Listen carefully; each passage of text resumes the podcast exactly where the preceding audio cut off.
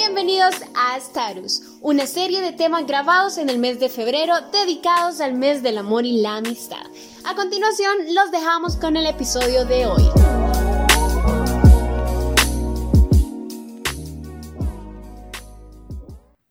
Ok chicos, em, la verdad es un privilegio y le agradezco a mi Señor. Le agradecemos a nuestro Señor de poder estar aquí enfrente, no solo de, de, ustedes, sino que de una generación muy importante que impacta esta ciudad, que impacta a toda una generación. La verdad, si tú no lo crees, eso eres, ¿sí? Yo te veo así, porque yo un día con mi esposa estuvimos ahí sentados recibiendo la palabra de Dios y es algo maravilloso, es algo maravilloso, es una aventura grandiosa. Pero bueno, como les digo, ella es mi esposa, Anabel Sierra, ¿verdad? Y yo soy José Midense. Estamos para servirles. El día de hoy tenemos em, un encuentro muy importante eh, de un tema que más adelante ahí en pantalla, bueno, esto viene con una serie que se llama Hotspot, ¿verdad? Y, y es una conexión entre, de dos mundos, así se llama. Una conexión de dos mundos. Suena así como, algo así como, como esa película de, Tom Cruise, ¿verdad? Que, como ficción, algo así, ¿verdad? Pero nada más que llevado al tema de relaciones. Entonces, vamos a orar. Señor, gracias, Padre, por esta noche tan maravillosa, Señor. Gracias, Dios, porque podemos estar aquí al calor de tu palabra, Señor. Y podemos, Señor, abrirla, Señor, y saber de que va a haber algo poderoso el día de hoy. Bendícenos, Señor. Abre nuestro corazón, Señor, nuestros sentidos espirituales, Dios. Despiértanos, Señor. Avívanos, Padre, para que podamos escuchar, Señor, lo que tú quieres. En el nombre de Jesucristo. Amén. Amén. Ok, los dejo con mi esposa. Ya va a dar lectura a la siguiente viñeta. ¿Quién no conoce a esta actriz? ¿Quién no conoce? Levanta la mano. ¿Quién no conoce? Ok, uno, dos, tres, no conozco. No, en serio, en serio. Cinco, seis, no se vale. Siete allá. Siete, ocho, nueve. No la conocen. No la conocen. ¿Quién es, amor? ¿Quién es ella? ¿Alguien conoce a esta actriz? J-Lo, sí, es J-Lo. Muy bien. Ahora los que la cono, las que no, los que no la conocían, ahora la conocen. ¿O sea? Okay, entonces, quiero de que ustedes miren algo interesante aquí. ¿Quién me puede decir qué es lo que está pasando ahí? Excelente.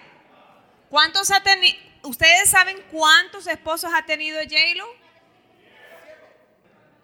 Esos son los matrimonios, ese es lo, que el mundo enseña, los matrimonios de, esta, de este tipo de, de ejemplo. Esta mujer no sé cuántos tiene o cuántos ha tenido esposos, amor. Siete. Siete esposos, ¿verdad? Y, ojo, sin contar algunos que por ahí andan, ¿verdad? O algunas aventuras, ¿ok? Son siete de los que se han eh, pues hecho contar en el sentido de que ella pues ha estado en el espectáculo. Antes de eso pues no se sabe. No se sabe. Bueno, queremos hablarles algo de que muy interesante. No es que queremos hablar mal de ella, sino que solamente queremos em, puntualizar en esto. El mundo enseña este tipo de cosas. ¿Qué es el matrimonio? Allá afuera se dice, no, es el peor negocio en el cual te puedes meter. Es la peor pesadilla de tu vida. ¿Y saben qué? Eso puede ser cierto si no pasa algo antes. De lo cual quiero que presten mucha atención a lo que vamos a hablar eh, seguidamente, porque si tú no tienes estas cosas eh, y no consideras el matrimonio como tal, primero deberías de cuestionarte, ¿qué hay detrás del matrimonio? Ahí en Génesis 2, no sé si me ayudas, amor, a leer ahí. Génesis 2, 18. Y dijo Jehová Dios, no es bueno que el hombre esté solo, le haré ayuda idónea para él. Ok, aquí quiero, aquí quiero aclarar de que ayuda idónea no es de que la mujer vale menos que el hombre, ok. Hay gente que allá afuera dice, detrás de un gran hombre hay una gran mujer. Mentira, eso no es así, es al par, ok. La ayuda idónea acá, el, sentido de la palabra escrita ahí es de que el hombre, la mujer se complementa en el hombre y el hombre se complementa en ella también. Es una cosa recíproca. Pero hay algo interesante acá, de que el hombre sin su complemento se siente solo. Y eso es algo difícil. Es algo que no se puede eh, tangibilizar, es algo que no se puede decir, eh, yo necesito tres libras de amor para sentirme bien todos los días. No, no es así. Ya vamos a, llegar al punto de qué es amar en este sentido. Pero miren, hay cuatro ingredientes principales que hay detrás del amor. Quisiera que leyeras el primero, Madurez física. Madurez física. ¿A qué se refiere esto? A que hay personas, por ejemplo, que viven etapas que no tienen que vivir. O por ejemplo, chicos que, bueno, se lo digo porque yo tengo hijos y yo miro a Anabelita, por ejemplo, en los anuncios o algunos episodios que ella está viendo un programa que se llama Vía. Una chica ahí, una adolescente, y ella ya quiere ser como ella. Yo, no, no, le digo, ella, mira, esa chava no le entiende estas cosas aquí. Entonces me dice, ah, pero ¿qué pasa? Hay algo en nosotros que, que queremos sentirnos y admirar en otros que están mayores, que tienen una mayor edad. Y entonces, no todo el tiempo eso es bueno, eso edifica. ¿Por qué? Porque hay etapas en la vida en la cual nosotros no nos eh, eh, estamos estudiando de repente, eh, tenemos otras obligaciones, tenemos que responderle a nuestros padres, y entonces no podemos venir y querer llegar a una etapa de matrimonio cuando no la tenemos. Esto lo digo a los que son menores, ¿verdad? De 18 años. ¿verdad? Que ahí es donde está la hormona, la, ¿cómo se dice? La, la testosterona y el estrógeno están, pero uh, ahí ahí como... Uh. Es una cosa complicada, difícil de entender. Segundo. Madurez financiera. La madurez financiera. Aquí no estoy diciendo que hay que llegar a ser rico para casarse, no. Sino que estoy diciendo del sentido de la responsabilidad en cómo usas y cómo eres mayordomo de las cosas que tienes. Aquí no importa cuánto ganes a los que tienen trabajo, sino que cómo usas tus recursos, cómo usas lo que ganas. Por ejemplo, yo me acuerdo que entré una vez al, cuarto de un amigo, el man abrió la puerta así, ya vengo, me hizo, a traer una pelota. Ah, cheque. No, venía, acompáñame, ayúdame con una, con, con una mochila, cheque. Y yo voy. Cuando este man abre la puerta así, así todavía faltaba aceite. Viene y yo entro y siento aquel olor fétido. Y yo, uh, dije, así ya miraba como así como elongaciones y todas cosas. Oíme, brother, le digo, olía como a rancio, como ya otro ecosistema allá adentro. O sea, un calcetín así, ¿verdad? Como, como encima de un espejo, me acuerdo y aquello, yo le y la pelota, pues ya vengo, me dice, se mete abajo de la, cama y la sacó la pelota. Cuando la saque y nos vamos, yo le digo, eh, brother, le digo, ¿hace cuánto no arreglas tu, tu cuarto? Mira, desde que pintaron la casa y nos la entregaron, man, ahí está. ¿Quieres jugar FIFA después? Y Nintendo, tenía un Nintendo ahí. No, le digo, no, gracias. O por lo menos sacarlo y juguemos en la sala, porque y ahí, bueno, la madurez financiera. Si tú no, no, no sabes cuidar lo que tienes, te lo digo y te lo aseguro, de que más adelante cuando tengas un hogar, va a ser muy difícil. Va a ser muy difícil y la vas a llevar todas de perder. Otra, otra madurez que ocupa el matrimonio y es la madurez emocional. La madurez emocional. ¿Cuántos han visto chicos que vienen y, y tienen un, ponen una pancarta así en, el, en, el, puente peatonal de ahí del Lato. XDYB, te amo, daría mi vida por ti. Y aquí toda la ciudad, ¿verdad? Cuando va en la hora pico para el trabajo, mira eso. Eso, eso no es normal. Si un chico, sí, eso no es normal. Eso no es normal. Les aseguro de que si una chica viene y le digo yo a Anabel, Anabel, yo te amo y le, pongo un letrero así. Y vengo y, y, Anabel va a decir, óigame, qué pena. Qué pena. Qué oso. Qué bochorno. Qué bochorno. Yo le digo que Anabel eh, va a aceptar mi plática, pero por mi salud mental. es decir, que yo no, no estoy dispuesto, no estoy preparado para aceptar una negativa. Yo no, yo no me voy a sentir bien si Anabel algún día me dice, fíjate que yo no puedo ser tu novia, o sea, yo, yo quiero ser tu amiga, pero, pero no, no, se, siente amenazada por mi, por mi exceso de... Un arranques emocionales. Arranques emocionales. Como hormonal, ¿verdad? Que de repente o se, hay gente, enciende y boom. Sí, o hay personas que en la relación, ¿verdad? De noviazgo, según cómo anda en el día la chava, el chavo anda bien, ¿verdad? Si, el chava, si la chava la mira contenta, pero si ya la mira que anda así como que sacó malas notas y que, entonces guarda uno como una especie de luto también, ¿verdad? Y todo. Entonces es difícil, es difícil. ¿Qué es lo que sucede en el matrimonio? En el matrimonio sucede algo interesante. Que, anteriormente cuando estaba en el noviazgo no, eh, eh, pasaba y no había problema. Y es el hecho de que cuando hay problemas, cada quien para su casa. Y no hay problema. Y si quieren se hablan o se mandan ahí mensajes, WhatsApp, lo que sea. Pero en el matrimonio no. En el matrimonio hay una unión de dos mundos en el cual se necesita una madurez. Se necesita ir más allá. Se necesita agregar una serie de cosas que son muy importantes para estar juntos. Una serie de convicciones. No sé si quisieras agregar algo acerca de eso.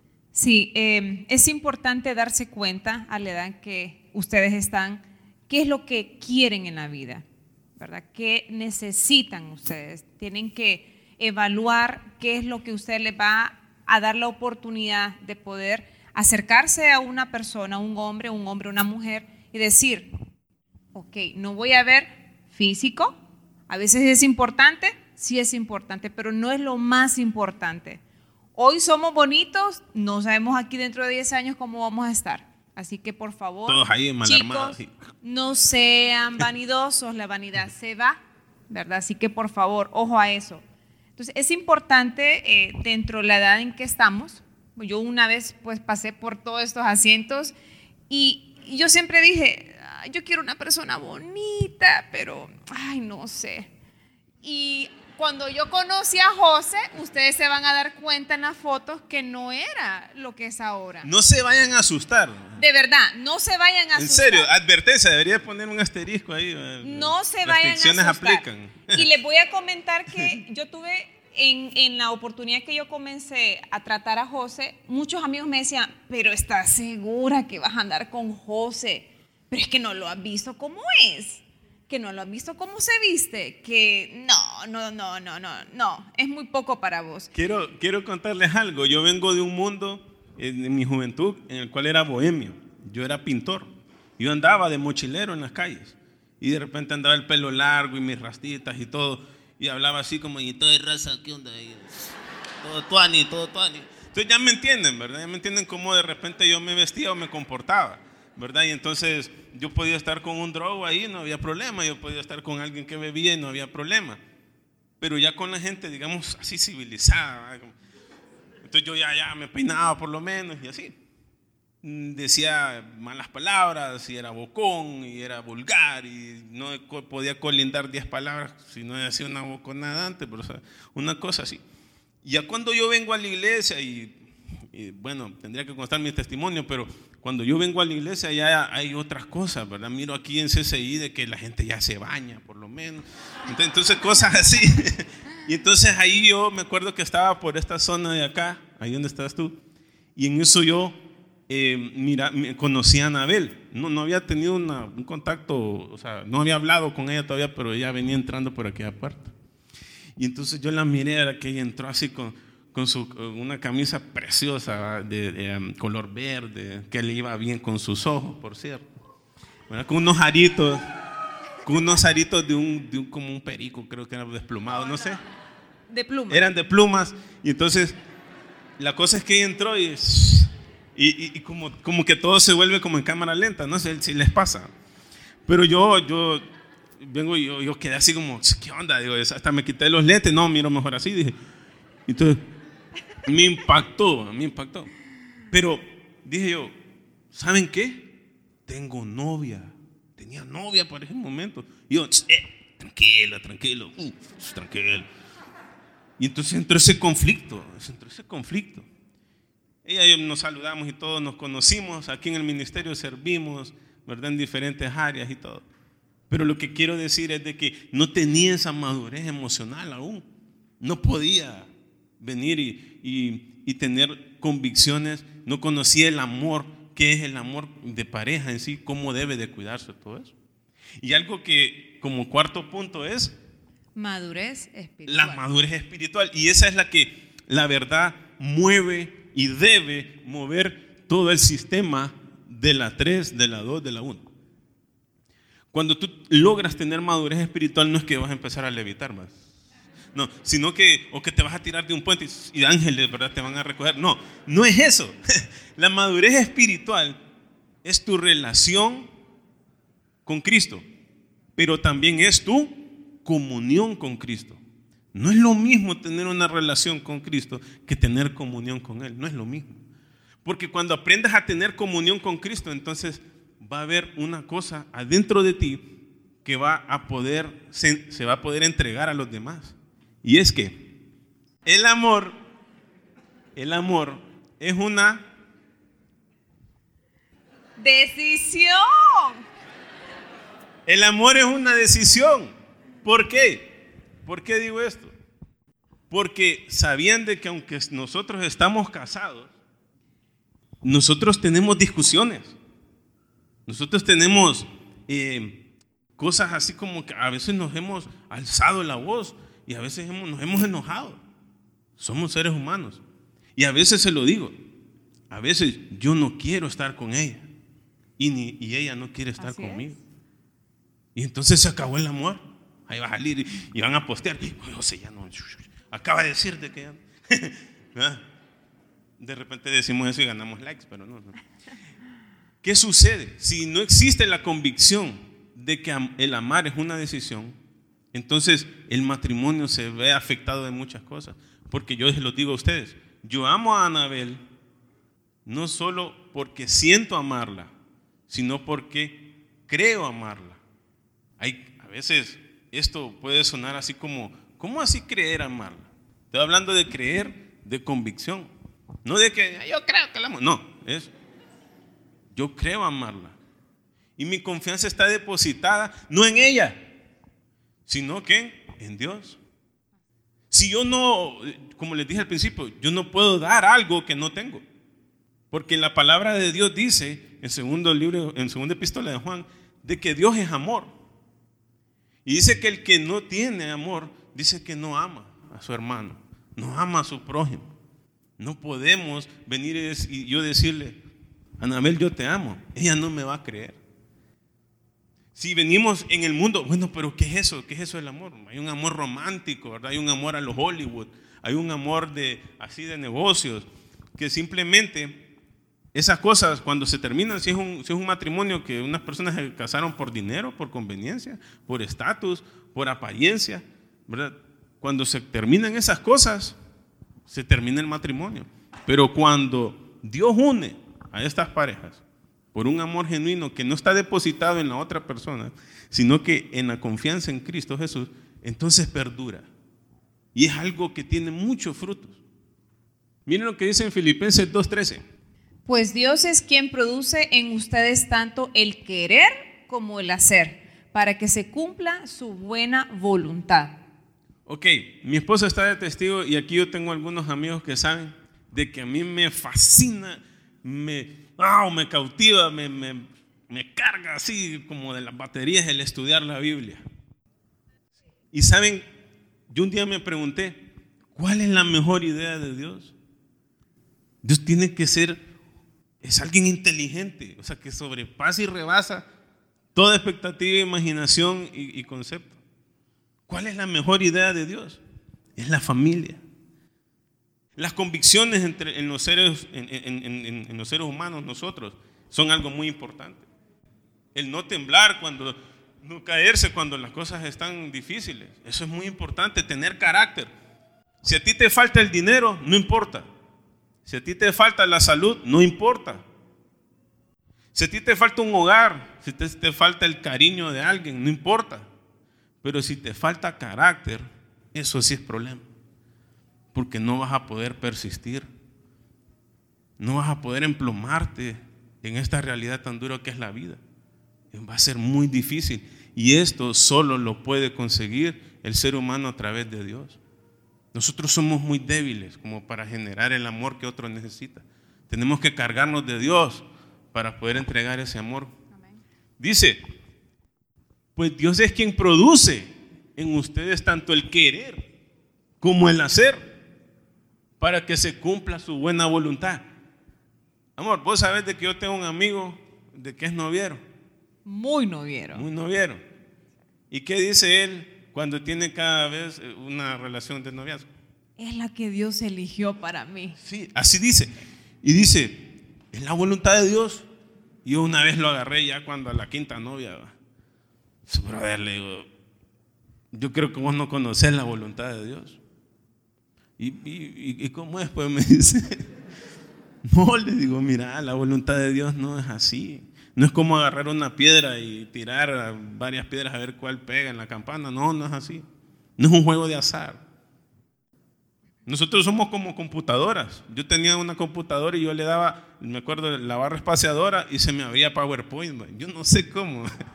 A ver qué virus tenía de esos, así como el coronavirus. No sé, una cosa. El rollo es de que yo apretaba X y se me cerraba Windows y entonces le metieron un antivirus y tenía que funcionar como funcionaba. Hay personas que piensan del matrimonio así y dicen, disculpar es lo mismo, no, no diferencian entre estas dos palabras. Disculpar y perdonar. Y perdonar. ¿Qué es perdonar? ¿Qué es disculpar? ¿Sabían ustedes que solo los cristianos podemos perdonar de verdad? Y alguien que no tiene a Cristo solo puede disculpar. Esperanza y fe.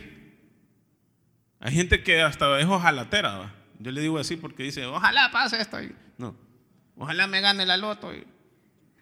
No, no es eso. La fe es una persona. La fe no es saber el futuro de algo.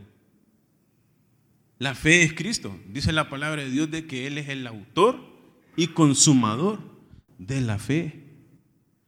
Conocer a Cristo es conocer la fe. Tener a Cristo es tener fe. Amén. Sé que algunos dijeron, ya no me gané la loto, pero tienen remordimiento y arrepentimiento. ¿Qué podríamos decir de remordimiento y arrepentimiento? El remordimiento, por ejemplo, amor, te pego, ¿qué pasa ahí? De repente él puede tener algún tipo de remordimiento en saber de que yo quise hacerle algún daño a él, ¿verdad? Y tenga eso en su mente. Arrepentimiento es algo con convicción en la cual yo tengo y digo, no, de verdad, estoy arrepentida de haberte golpeado, discúlpame. Es algo sincero que se da. Haber entendido, haber entendido el perdón es haberse arrepentido de verdad. Saber de que ese hombre, él mismo, se desangró todo, dio la vida por cada uno de nosotros y se colgó en una cruz. El que no entiende eso, solo puede sentir remordimiento en su corazón. Y cuando tú vas y pecas, y ese pecado que yo sé que estás pensando ahorita, viene y viene a tu vida y no lo puedes superar, es porque aún tienes remordimiento. Aún no te has arrepentido. Necesitamos arrepentirnos a diario. Necesitamos entender ese perdón, esa gracia maravillosa que Dios nos da ahora en esta época, para poder llegar a Él con confianza a su trono y decirle, Señor, yo no puedo por mis fuerzas. Yo soy un pelajustán, yo no sé nada. Cualquier cosa que me pase, yo no le entiendo. Se me caen los mil, no sé qué me pasa. Pero vengo arrepentido a que tú me des fuerzas para continuar. Pero alguien que no tiene esa comunión con Dios simplemente siente remordimiento porque quiere quedar bien con Dios y quiere eh, bañar su conciencia, ¿verdad? Su, su pensamiento en algo que alivie un poco ese dolor interno que no tiene forma. Alegría y felicidad. Honestidad e integridad. No es lo mismo ser honesto que ser íntegro. Una vez encontraron a un hombre en un, en un motel, que por cierto ahorita estuvo de moda, hasta choques dentro de un motel hubieron. Y por las redes sociales, Y uno de ellos dijo, no es cierto, yo estaba ahí. Incluso a algunos se le incendió un carro adentro. No es cierto, yo estaba ahí, lo que pasa tuve problema y lo tuve que meter ahí. Entonces el hombre de repente fue honesto, pero no es íntegro. Una persona íntegra se comporta en cualquier contexto de la misma manera. No es lo mismo admitir que confesar, por ejemplo. Pero ¿saben por qué? ¿Saben por qué no es lo mismo? Porque estas palabras de acá, de la derecha, son decisiones, no provienen de nosotros, sino que Dios pone el querer y el hacer, pero lo pone cuando tenemos una comunión con Dios. ¿Cómo yo voy a tener comunión con mi amada esposa si yo no decido amarla? Sobre las emociones, las decisiones. Ahora, la mejor idea de Dios es la familia. Si tú no tienes estas eh, si tú no te preocupas, mejor dicho, de desarrollar estas convicciones, te vas a ir por un lugar espinoso y pedregoso, que se puede llamar unión libre, como ahora está tan de moda. No, es que ese man me la va a poner, entonces mejor, mejor así que no haya compromiso, porque uno no, cada quien ya cuando se tiene un problema, cada quien por su, por su lado. Y no, eso es debilidad, esa es fragilidad. Ah, aquí hay algo, unión libre, sí, lo había mencionado. Ser hombre y ser mujer es un comportamiento que se adquiere al formar nuestro carácter con identidad. Vamos a leer primer libro de Reyes, del 2, del 1 al 4. Llegaron los días en que David había de morir y ordenó a Salomón su hijo diciendo, yo sigo el camino de todos en la tierra, esfuérzate y sé hombre. Guarda los preceptos de Jehová tu Dios, andando en sus caminos y observando sus estatutos y mandamientos, sus decretos y sus testimonios, de la manera que está escrito en la ley de Moisés, para que prosperes en todo lo que hagas y en todo aquello que emprendas, para que confirme Jehová la palabra que me ha hablado, diciendo, si tus hijos guarden, guardar en mi camino, andando delante de mí con verdad, de todo su corazón y de toda su alma. Jamás, dice, faltará a ti varón en el trono de Israel. Ok, se fijan de que Dios dice, sé hombre. Y esto no es que excluya a las mujeres, no. Sé mujer. Ser hombre y ser mujer es una investidura, la verdad. Fíjense que yo conozco varones que tienen 40 años y se comportan como un, como un cipote de 15 años que está en la etapa hormonal todavía, donde está aquello que, andan así como y se pintan el pelo y, andan así como chavirrucos y hasta se ven raros, ven como una especie, así como un híbrido, no sé. Porque no quieren ser hombres. Yo recuerdo, ¿te acordás, amor, cuando estábamos de, de guías de emergentes y había un muchacho que le gustaba sentarse, donde está aquí la señorita, le gustaba sentarse. Ahí el man andaba una gorra y se la ponía acá por la nariz porque le daba pena porque tenía, ¿cuántos años tenía? Como, uno, creo que era como unos, mínimo unos 10 años mayor que nosotros. Sí, era, tenía como casi llegando a los 30. Y, yo, y entonces yo me acerqué y le digo, brother, le digo, la reunión general es allá abajo. no, no, no, es que aquí me siento bien, dice. Ah, cheque. Y entonces yo, vamos a hablar después, dije yo en mi mente. Pero cuando hablamos después, el chavo no quería irse de aquí en serio, en serio. No quería dejar a los emergentes. Pero la verdad lo que sucedía es de que el man iba, estaba vigiando a, chavitas. ponía ahí una, una mirada así un poco peligrosa. Pero no quería venir y de repente agarrar los compromisos que el pastor ministraba ahí abajo. Hay, gente que no quiere crecer. Hay gente que no quiere ser hombre. Miren, la vida es muy difícil. Y en este tiempo lo que se necesita son hombres de valor, mujeres de valor, mujeres que se den el lugar de mujer, mujeres que se amen, que se cuiden, mujeres que sean virtuosas, que busquen la virtud, que antes de, de ir a impresionar a alguien físicamente, hay gente, hay chicas que no se vayan a sentir mal, pero hay muchas chicas que invierten horas y horas en el salón, pero cuando toca orar, no aguantan ni cinco minutos. Primero cuidemos lo de adentro, el espíritu, porque es el que mueve todo el sistema, ¿se acuerdan? Busquemos eso, la presencia de Dios, busquémosla, antes de ir al salón de belleza.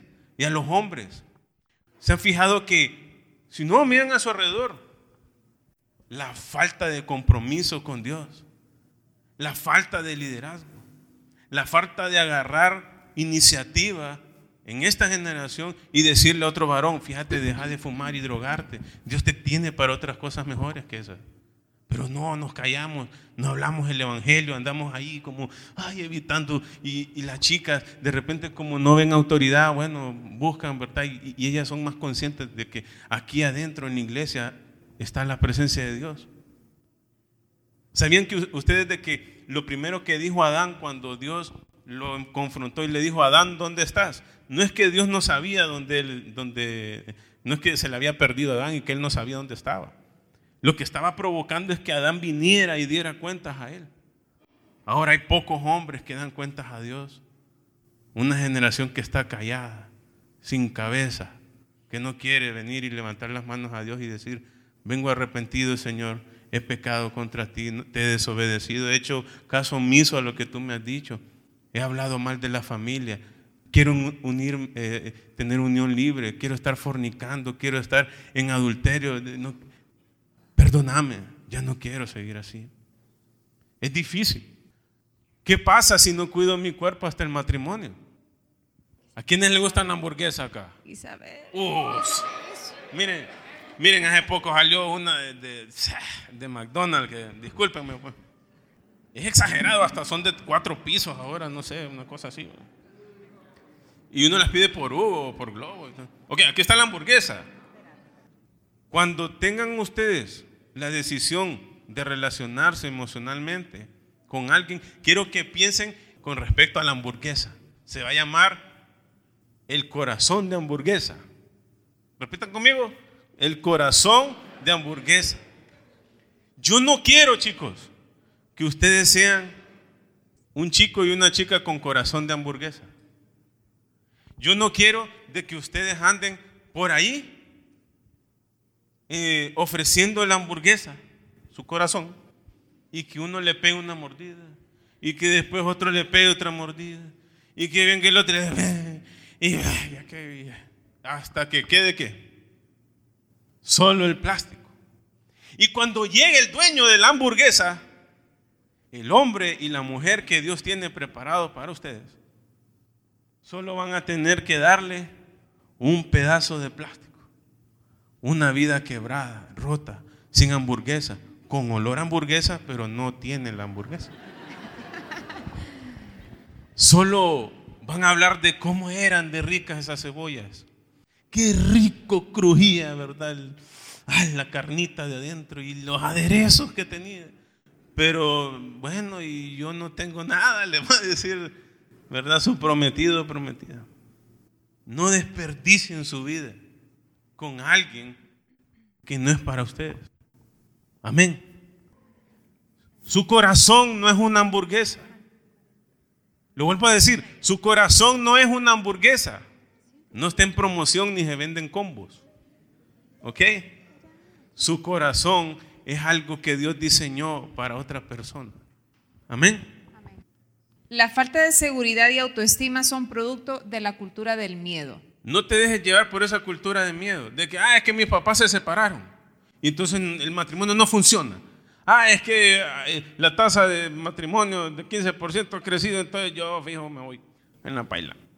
Entonces, no, no, no tengas miedo. Dios quiere algo para valientes.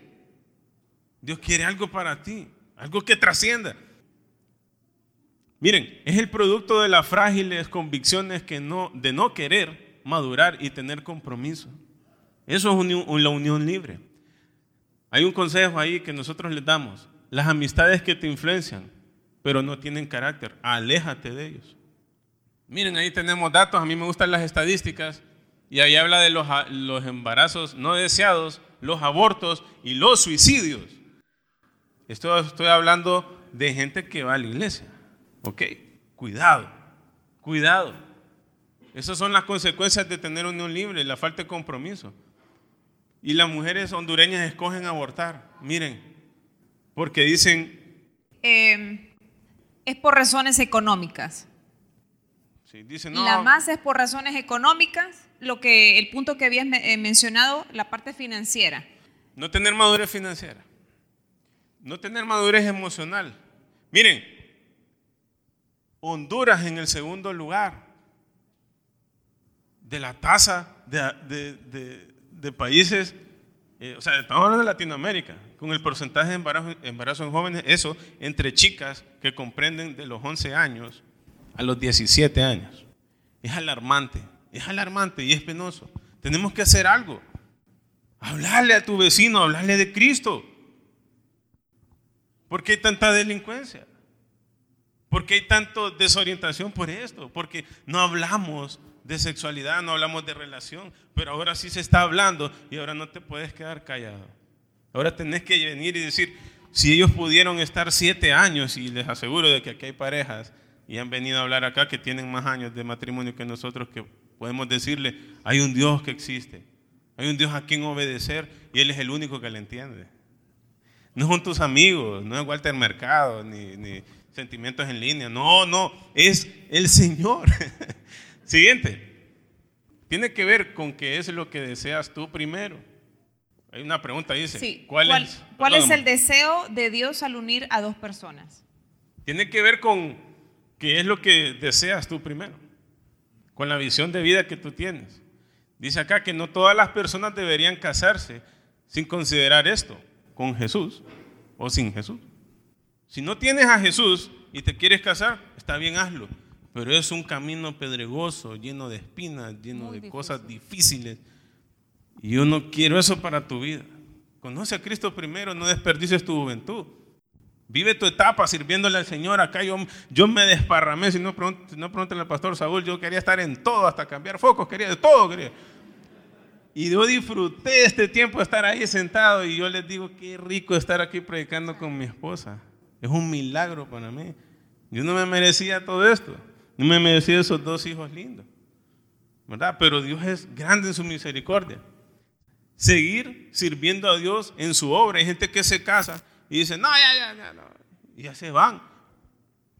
Y no, el, el ministerio que tú tienes es tu familia, primero. Tener hijos, criarlos, dedicarse a ser padres y dedicarse a ser esposos. Mi, esposa se dedica a ser madre y a ser esposa y a ser sierva de Dios en el hogar y en la iglesia. Yo también. Cuando a ti te pregunten, te voy a dar un consejo. Cuando a ti te pregunten si vas a pedir trabajo algún día y te preguntan a qué te dedicas y, tú ya estás casado y, si eres padre, di que te dedicas a ser padre y te dedicas a ser esposo. Bueno, sí es verdad. No para quedar bien. Porque eso es lo que primero que debemos de dedicarnos nosotros cuando estamos ya casados. Sí. Ahora hay padres que no se dedican, hay padres que son presentes ausentes. Son, les respetan mucho en las, en las corporaciones, pero cuando llegan a su casa ni el, perro, ni el perro les moneda la cola. Dan órdenes y aquello, pero cuando le dice, Tito, vaya a traerme el café allá, nah, andate te lo bobo sea, no tienen autoridad. ¿Por qué? Porque no le dan tiempo a sus hijos, no le dan tiempo a su familia. Siguiente. Bueno, llegamos a la día que nos van a asustar. Para que ustedes vean de que yo tenía razón. Y mis amigas me decían, no, no, por favor, no le hagas caso. Pero algo que yo comprendí al madurar, al darme cuenta qué es lo que yo quería, era eso. Empecé a fijarme en la parte de su interior. Que eso Conocer era- el alma. realmente yo me enamoré de su interior. Yo me cansé de muchachos que me pretendían, guapos. Tuve de, de todo tipo de pretendientes, con dinero, sin dinero, feo, bonito, de todo. Pero yo llegué a una conclusión. Yo hice un trato con el Señor una vez y yo le dije, Señor, guarda mi vida, guarda mi corazón para la persona que tú tienes preparadas para mí. Yo voy a cuidarme, yo voy a hacer todo lo que está en mi alcance para cuidarme de esa persona que tú tienes para mí. Pasaron muchos años. Yo a él lo conocí cuando tenía 27 años, ¿verdad? De repente lo más impactante para mí era saber de que realmente él venía de un mundo muy diferente que el mío, ¿verdad? Yo soy hija, eh, bueno, yo soy la segunda hija de cuatro. Mis papás son médicos, vivimos en una unión familiar muy linda, con mucha estabilidad emocional. eh, en la parte económica, pues nunca nos faltó nada. Eh, yo en la universidad me iba en un BMW, ¿verdad? Tenía oportunidad de que mi papá me dieran eso a mí. Después me lo quitaron, ¿verdad? Porque me estaba como ya enfocándome en otras cosas. Pero yo venía de un mundo muy diferente, ¿verdad? Que en la cual mis papás me decían, vos tenés que ser muy inteligente. Siempre recuerdo eso de mi mamá. Tenés que empezar más con la de arriba que con la de abajo. Así me decía ella. Hablando sexualmente, tenés que cuidarte. Porque el día que vos aceptes la primera vez en acostarte con alguien, te va a gustar y después no vas a poder detenerte. Y comprendí eso. Y dije yo, yo no quiero eso para mí. Yo no quiero de repente casarme y después tener hijos y ir al mall. Ay, Dios mío, me encontré a fulanito de tal. Dios mío, yo estuve con esa persona. Evitemos eso. Evitemos, mujeres, el poder entregarnos a alguien que después no lo va a valorar. Guardémonos porque sí se puede, ¿verdad? Para Dios no hay nada imposible. Aquí como ven la imagen, el primer año estamos con la sobrina de mi esposo. Yo soy dos años mayor que mi esposo. Ese es el primer año, como ustedes van viendo la evolución de la relación y físicamente también. Ya el siguiente año con mi esposo, ya el tercer año estamos acá y ahí fue donde todo comenzó, ya ponerse seria la cosa. El cuadro que ustedes ven detrás de la tercera foto se llama, mi amor, El grano de mostaza. Ahí fue donde comenzó nuestra historia en el- para el matrimonio, ustedes. Sí, yo, Nos- yo sí, logré. me gustaría que lo yo tuve una exposición de arte en la Alianza Francesa. Y entonces me compraron ese cuadro y con el dinero de ese cuadro yo pude comprar los anillos. Fue el único cuadro que él pudo vender y él dijo, Señor, sí, Es la verdad. fue el único cuadro. Y la oración que él había hecho, Señor, solo necesito un cuadro para yo poder comprar los anillos porque él no tenía cómo. Y mi mamá me decía, y con ese hombre te vas a quedar que no tiene ni siquiera para darte un anillo. Te puede asaltar, bien. Y yo, y yo le decía, mamá, yo estoy convencida que Él es el hombre de mi vida.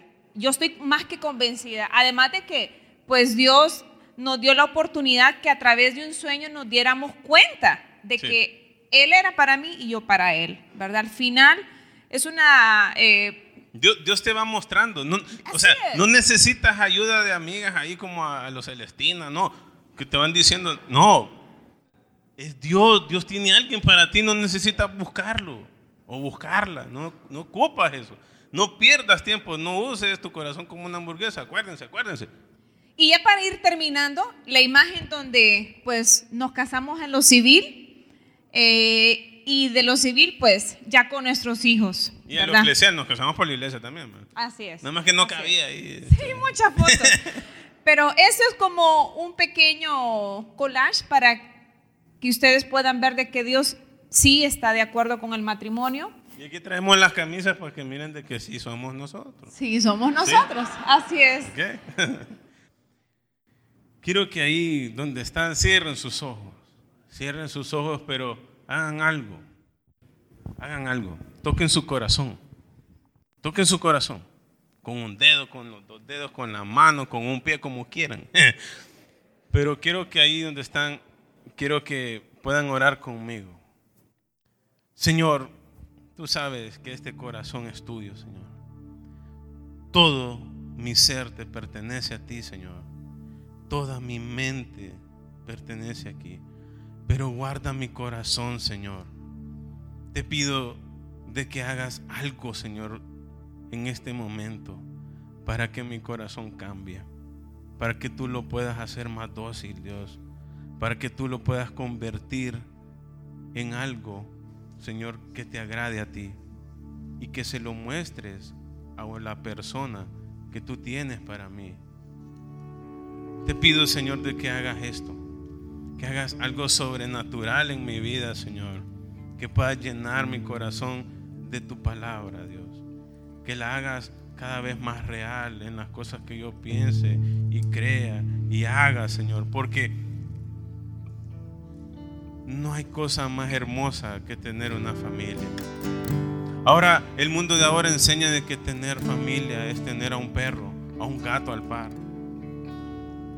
Sustituyen el amor de un hijo con eso. Sustituyen el amor de un esposo o una esposa con eso. Hay gente que ni siquiera se quiere casar porque mira de que esto es un fracaso. Y no podemos decir de que tú fallaste, Señor. Los que hemos fallado somos nosotros y venimos aquí tocando nuestro corazón diciéndote de que solo tú lo puedes cambiar, Señor. Solo tú puedes edificar cosas preciosas en Él. Solo tú, Señor, puedes sembrar en esta tierra, en mi corazón, cosas que valgan la pena para ti, Dios. Yo soy débil, Señor, estoy desnudo, soy pobre. Pero tú me has considerado, Señor, esta noche para venir a ti y pedirte todo, Dios y pedirte sobre todas esas cosas de que guardes mi corazón, Señor. No quiero venir y confiar en el otro o en lo que digan las amistades o por presión o agradar al mundo, Señor, con mi vida. Quiero agradarte a ti, Señor. Quiero enseñarte mi corazón así de sucio como está, Dios, para que tú lo repares para que tú lo conviertas, Señor, en algo bueno, un olor fragante a ti, Señor, que tenga un buen testimonio, Señor, que pueda transformar la vida de otros, Señor, que pueda ser usable en cualquier contexto, Señor. Yo no quiero que mi corazón sea como una hamburguesa, la cual la muerden todos, la cual no dejan nada, la cual, Señor, se va disminuyendo, se va quitando la esencia y ya no queda nada, Dios. Y si mi corazón está así esta noche, Señor, solo tú puedes aparecer otra vez algo mejor que una hamburguesa, Dios. Puedes aparecer algo, Señor, que te agrade a ti. Y que solo tú, Señor, puedas degustarla. Solo tú puedas probarla, Señor. Te pido, Dios, y quiero orar por el esposo o la esposa que tú tienes para mí, Señor. Te pido que la guardes también, Señor. Te pido de que tú sigas construyendo cosas preciosas en ella para que cuando yo la vea, Señor, vea un paraíso allá adentro, Señor. Bendícenos, Padre. Somos tu generación. Quizás Dios en este momento, Señor, sea la última prédica. Quizás, Señor, es la última vez que escuchamos de ti. Al salir de esa puerta no sabemos qué hay afuera. Pero sí sabemos, Dios, de que hoy has hecho algo poderoso en nuestras vidas. Hoy has has encomendado, Señor, en nosotros una misión de cambio, una misión que requiere convicciones. Gracias, Dios. Te pido, generación mía, que le des un fuerte aplauso al Señor. Un aplauso lleno de amor, lleno de corazón a Él. Señor, te adoramos en esta noche, Señor. Tú eres el único que merece adoración, Señor Jesús. Gloria a ti.